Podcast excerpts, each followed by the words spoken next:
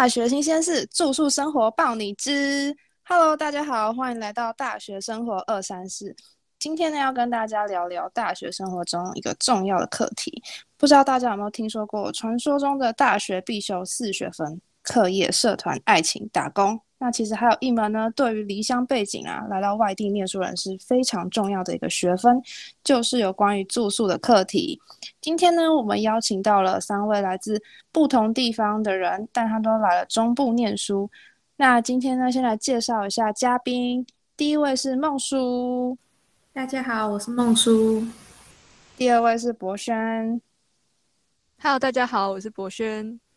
第三位是俊豪。Hello，大家好，我是君豪。三位呢都是从外地来张师大念书，那也即将快要毕业了。想必这四年中有很多住宿的经验可以分享。那像我自己啊，也是拥有住宿经验的人。不知道你们还有没有印象，第一次离开家到外面住宿的时候，有什么样心境上的转变？像我的话，因为家里管的比较严，所以要出去住的时候就觉得很兴奋，终于有自己的一个出去的小天地。结果呢？像是我其他朋友啊，可能就会跟我讲说，诶，他刚开始第一天白天入住的时候还很兴奋，结果到了晚上的时候，当灯关掉，就开始想了很多，其中也包含了一些觉得哦，自己真的长大了一个心境历程，有了真正离开家的感觉。所以呢，他刚开始呢就很不适应，直到后来才有渐渐好转。我就问他说，诶，那你后来是怎么样能够变得比较适应这样的生活？他就说，主要是因为有室友的关系。他说他的室友是比较活泼开朗、喜欢交朋友的类型，虽然就会跟他聊天呐，带他出去玩，让他熟悉那个地方。这样听起来的话呢，遇到什么样的室友，对于住宿生活其实是有个很大的影响。毕竟是要长时间相处在一起的嘛，关于合或不合啊，这些都是需要磨合的。诶，那你们有印象第一次搬进宿舍的情况吗？有没有一进去与室友相遇的那一刹那，有什么想法在脑中之类的？像我有个朋友啊，就是进去的时候，可能因为是男生，所以呢，所有寝室的人呢，就是刚开始他遇到了一两个，就是直接裸上身，然后第一次遇到他室友，哎，就是这样一个尴尬的情况。那也不知道有没有大家有没有对于室友有什么期待或是想象，或是你们是第一如何开启第一次与室友的对话呢？嗯，那孟叔，你有什么想法吗？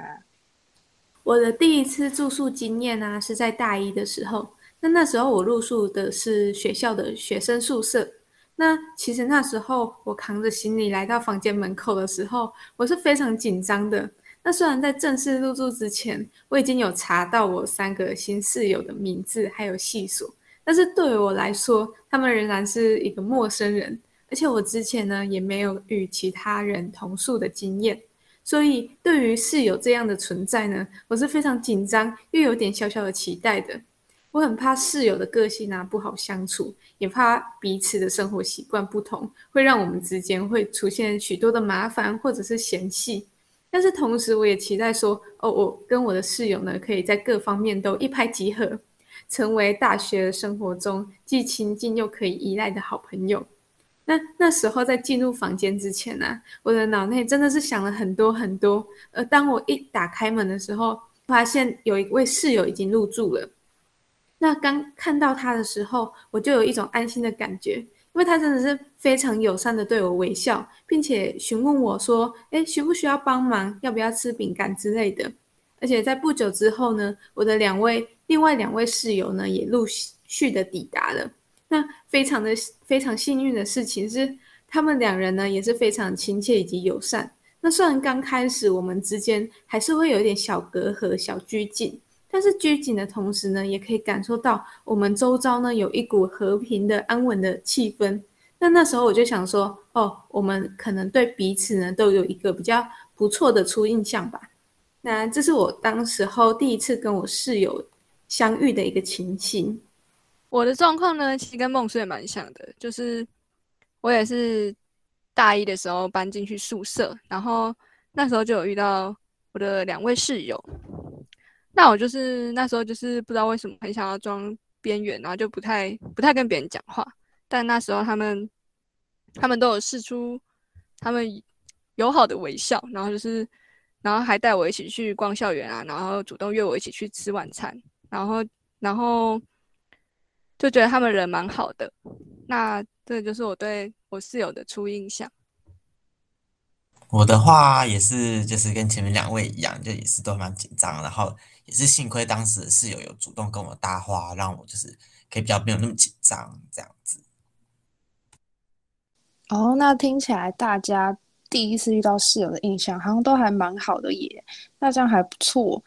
那就是这样子的好印象啊，不知道有没有延续到你们之后的相处？可能不一定是要第一任室友，可能是因为像之后我们有可能会，比如说搬出去住，或是遇到新的室友嘛。那这在这些人当中呢，你们相处过了比较长的一段时间之后，室友跟你们原本想象的样子是一样的吗？相处的如何，或者是说默契合得来吗？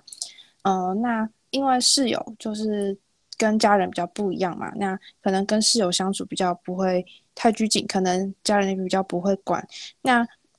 在呃我的话呢，就是可能就是在跟别人相处的时候，像是有时候会帮忙带饭啊，然后让。然后让我吃东西的时候就觉得哇，好温馨哦。那就是我跟室友相处的时候是有好处，然后也觉得这是一个很良好的相处的模式。那不知道大家有没有跟室友有好的相处的模式，或是有好的经验想要跟大家分享呢？那孟叔有什么样的经验吗？有的，我在跟室友相处的时候，其实我有发现几点还蛮好的、蛮有趣的事情。像是其实大部分的外宿啊，除非你住的是非常高级的地方，不然其实同一栋楼的居民他们都会共用一两台洗衣机。那有时候我在等待衣服要洗好的时候呢，常常会因为划手机啊，或者是做其他事情而忘记自己洗的衣服，甚至有时候等着等着就睡着了。那这时候啊，我那些被遗忘的衣服呢，可能就会造成其他居民的困扰。而且这些衣服啊，只要长时间闷在这个湿湿的洗衣机里面，拿出来的时候就会有一种一股奇怪的味道。那当我忘记的时候呢，这时候室友就会出出来来提醒我说：“哎，你的衣服呢还没晾，你要快点去晾哦。”甚至有时候我自己等着等着要睡着了，室友也可能会来轻敲我，然后叫我起床去晾衣服。甚至我睡着的时候，室友就会直接帮我晾好衣服。所以我在在晾衣服这一块呢，其实我都非常感谢我室友这样的一个存在哦。然后另外一点是，我想平常很谨慎的人，偶尔应该也会忘记带钥匙出门吧。那有时候我自己忘记带钥匙出门的时候，就会被锁在门外嘛，就很尴尬。那这时候呢，我就可以请我的室友帮我开个门，或者是去找他拿钥匙，然后进入屋内。然后如果如果自己是独居在外的话，可能带钥匙这件事情就会变得比较难以处理。可是如果有室友的话，他就可以帮我解决这样的问题。所以我觉得这是一个哦，有室友一个非常大的好处。哦，带钥匙这真的是非常有共鸣。我朋友之前只是为了要来找我一下，结果呢就自己。一走出来，发现完蛋，没有带钥匙，就他就只能在外面等那个锁匠开门，然后就花了很多时间。真的是，如果宿舍有人在的话，钥匙这一块呢就可以放心，就不用担心。诶，那在俊豪的话，有什么特别的经验吗？像我的话，呃，因为跟室友其实相处都还蛮好的，所以经验都不错。那但是有一个让我印象特别深刻，就是那一阵子啊，我就是都比较。呃，课业上比较忙碌，然后都会早出晚归的，所以也比较少遇到室友这样。然后刚好那一天呢，有比较幸运，就是可以早点回宿舍，然后大概下午的时候就回去了，然后就就不然睡着了。后来呢，就是室友来叫醒我，他跟我说：“哎，已经很晚了，就是我刚好出去买晚餐呐，你要不要就是顺便顺便要帮你带晚餐回来？”对身心俱疲的我而言来说呢，就是一个非常感动的事情。而且有时候啊，我们寝室也会就是大家一起订外送啊，然后凑个运费什么的，就是还蛮有趣的好好经验。那我的部分啊，其实跟俊豪蛮像的。我也是觉得，我现在回想起来，就是觉得大一的时候跟室友们的感情就是非常的好，然后也是回到寝室都会有很温馨的感觉。因为我自己还蛮喜欢回到寝室的时候，可以有人可以一起聊天，然后分享一下今天发生了什么事情。然后像我们那时候，我们寝室有四个人，然后那时候有办一个宿舍的清洁比赛，然后那时候我们四个人都还愿意去为了这个比赛，然后把我们的房间打扫干净，然后一起拿到小奖品，然后也会一起参加宿舍的圣诞节活动，然后一起去玩游戏。那我觉得大家人都很好，然后都很愿意一起去参与任何的活动，然后就还蛮喜欢我们那种温馨的感情。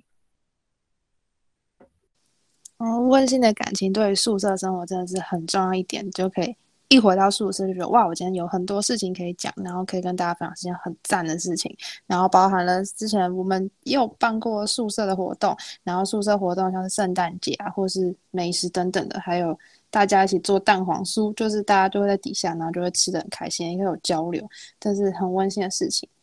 那上面这些大家听起来都是好像还不错的经验，然后。让住宿生活呢不会那么单调乏味，还是充满乐趣。不过其实也有听说有些人啊，可能跟室友相处是嗯比较不合的。那可能不合不是因为这个室友人怎么样，而是说大家生活习惯实在是差异太多了，那就会有很多需要磨合的地方。嗯，像是性格差异，甚至是生活习惯。那像我自己来讲的话，因为我的生活习惯是。典型的夜猫子，就是晚上才会有灵感的那种，不管是写报告啊，或是呃创作等等的，都是在晚上做。所以呢，这就会导致，哎，可能刚好我这时候遇到室友是也是夜猫子，我们两个就会处得很好。但如果有人需要早睡的话，就会纠结一下，说，哎，那我现在是要关电灯吗？那我要怎么样之类的。所以呢，这些就可能会造成大家会觉得，嗯，可能睡眠品质有差等等的，这些就会是。比较不佳的住宿体验，哎，那不知道大家有没有就是遇到一些可能特别的住宿经验，就是啊，天哪，怎么会遇到这种事情，或者是说，嗯，这种地方可能可以改善之类的，嗯，那达俊豪有什么想法吗？呃，我个人的话，可能是因为比较幸运的关系吧，所以是没有遇到什么关于作息上面的问题。那如果真的说要有什么比较特别不太好的经验的话，我想大概就是。吹冷气的问题吧，因为宿舍的冷气啊是需要储值的，所以想当然大家的呃冷气费就是均分这样子。那可是其实每个人啊对于吹冷气的需求都不太一样，像有的人的体质可能就比较燥热，比较怕热一点。那有的人的话呢，就其实还好像我本人呢就是比较怕冷，然后但却不却不太怕热，然后再加上我的位置啊就是。很不巧的，刚好在那个冷气的吹风口下方，所以常常就是我会吹到很冷很冷，然后我就必须要穿着外套，然后但是可能我寝室的另外一边大家人就穿着短袖，感觉就很极端这样，所以当他们穿着短袖的时候，你也不太好意思说，哎，我觉得很冷，想要关冷气这样。再来就是，呃，可能有的时候只有自己一个人在房间，然后又觉得有点热，可是你就会想要说，哎，这个冷气费是大家一起出的，如果自己一个人吹是不是不太好？就会常常这样子犹豫不决，然后大家可能偶尔久了就会可能也会有点闲说闲话这样，但是因为就是其实大家都还是都还算是很好沟通的人，所以就是我们都会把话讲开这样，所以也不会搞得大家都很尴尬。哦，在冷气这一块真的是大家需要达成共识。像我以前住的地方，甚至就是一个人可以有一张冷气卡，我们就会分，呃，一个人 A。A 有一张冷气卡，B 有一张冷气卡，然后我们还会有一个 C 的那个共同的冷气卡，这样的话就可以变成说，哎，我就是想要吹的时候就可以吹。然后位置也是个大问题，就是有些人位置真的是可能角度不好，然后所以呢，我们就会贴纸板啊，或者是挡风，想办法让它变成一个大家都能够接受的一个舒适的环境。嗯，这真的是需要，就是需要大家好好的沟通，然后跟达成共识。哎，那博轩有什么样遇到嗯不好的住宿体验吗？那我自己比较印象深刻的是，我在大二的时候呢，有跟一位学妹一起住，然后因为那个学妹就是她在开关门的时候都比较不会把门轻轻的带上，然后刚好因为我又坐在门边，然后又对声音比较敏感一点，然后就是觉得还蛮受不了的，就是因为你坐在那边，然后你就一直听到。他回来或是出去的时候，那个门都一直嘣嘣嘣。然后，但是因为那时候是有点小尴尬，就是就是跟，因为那时候一开始就是对他们有点没有比较没有那么亲切，然后就导致后来有点小尴尬。然后，所以这件事也就持续了很久，然后都不知道怎么跟他讲。有一天终于忍不住，所以才跟他讲这件事情。所以我觉得就是，嗯，大家的生活习惯都不太一样，所以。有些人可能不太会注意到，说他这个行为可能已经影响到别人。然后，所以沟通的，就沟通这件事情也是很重要，就是你要想说怎么可以怎么去跟室友沟通他的，沟通一些他的习惯或是一些生生活的方式。然后还有另外一个是，因为这个学妹她就是早上定闹钟的时候，就是很容易，她是会听不到闹钟的那种人。那这个也是住宿生活一个还蛮困扰的点，就是因为大家的生活作息都不太一样，然后上课时间也不太一样，所以可能大家设闹钟的时间也不太一样。那因为前面就是我有讲说我对声音比较敏感，那所以这个学妹她早上设闹钟的时候呢，她就会一直响，但她本人都不会醒。所以就变成说，很容易就是会干扰到我睡觉。那他后来可能自己也有发生这件事情，所以他就是有请他的朋友，就是早上的时候来叫他起床。那其实这件事情也没有什么问题，但是有一个问题是，因为他自己他完全没有跟我们寝室的其他人讲这件事情。那因为我们那时候睡觉的时候其实都没有锁门，所以所以就是这件事情是我有一天早上的时候突然发现，哎，为什么有一个人？就这样走进来，然后我想说，我们寝室好像都还在睡觉啊，就是没有人，没有人走出去，为什么会有一个人突然进来？但我想说，可能是我刚刚没有注意到有人出去，然后结果后来才发现说，原来是那个学妹的朋友，她自己就这样默默走进来，也没有敲门，然后那学妹也完全没有跟我们讲，然后就是非常的可怕，因为就是你睡觉睡到一半，然后突然有一个陌生人突然闯进来，然后，然后就是会造成大家觉得很恐慌。那我觉得这件事情就是，就是可能需要沟通，或是因为他完全没有跟我们讲，就很就是没有尊重到我们的我们的想法，所以我觉得这也是一个需要沟通的事情。好，那我的我比较有印象深刻的事情就是这一件事情。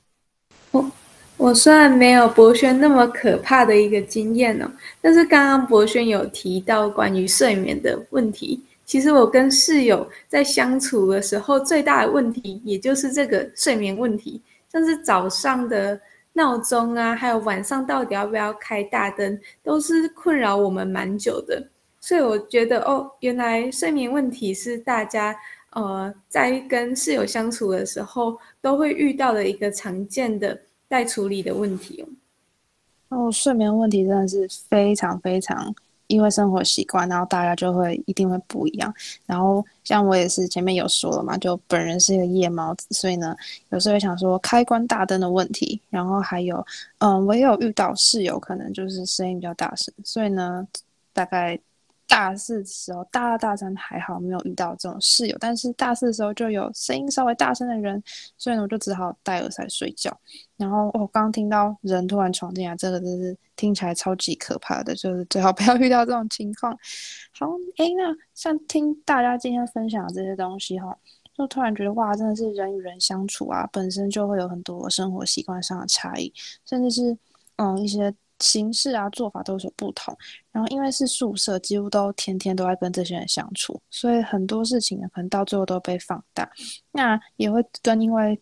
跟别人住比较久之后，就会发现对方比较真实的样貌，可能跟我们一开始想象的，嗯，有点落差。所以呢，必须经过一段时间的相处，然后最重要就是一定要。学会跟人家沟通，然后，嗯，还有好好的处理事情，然后呢，才能就是跟室友呢比较配合、有默契的相处。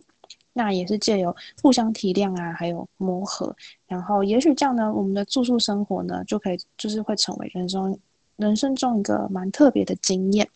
那今天跟大家聊聊的部分呢是，呃，室友相处的大小事。不知道大家有没有回忆起当初住宿的经验呢？又或是当初其实还蛮好要的室，蛮要好的室友，至今都没有再联络了呢？不妨现在可以直接打个电话慰问一下，顺便回味一下你们当初住宿时的种种哦。那下一次我们会聊的是校内外的住宿须知。那在住宿区这部分，呢比如说，哎，校外签约要注意什么啊？校内住宿要注意什么？想必这个是对大家来说非常重要的资讯，所以也要请大家记得准时收听哦。那时间差不多了，今天的节目就到这边。那再次感谢今天的三位来宾，那感谢大家的收听，我们下一次再见，拜拜。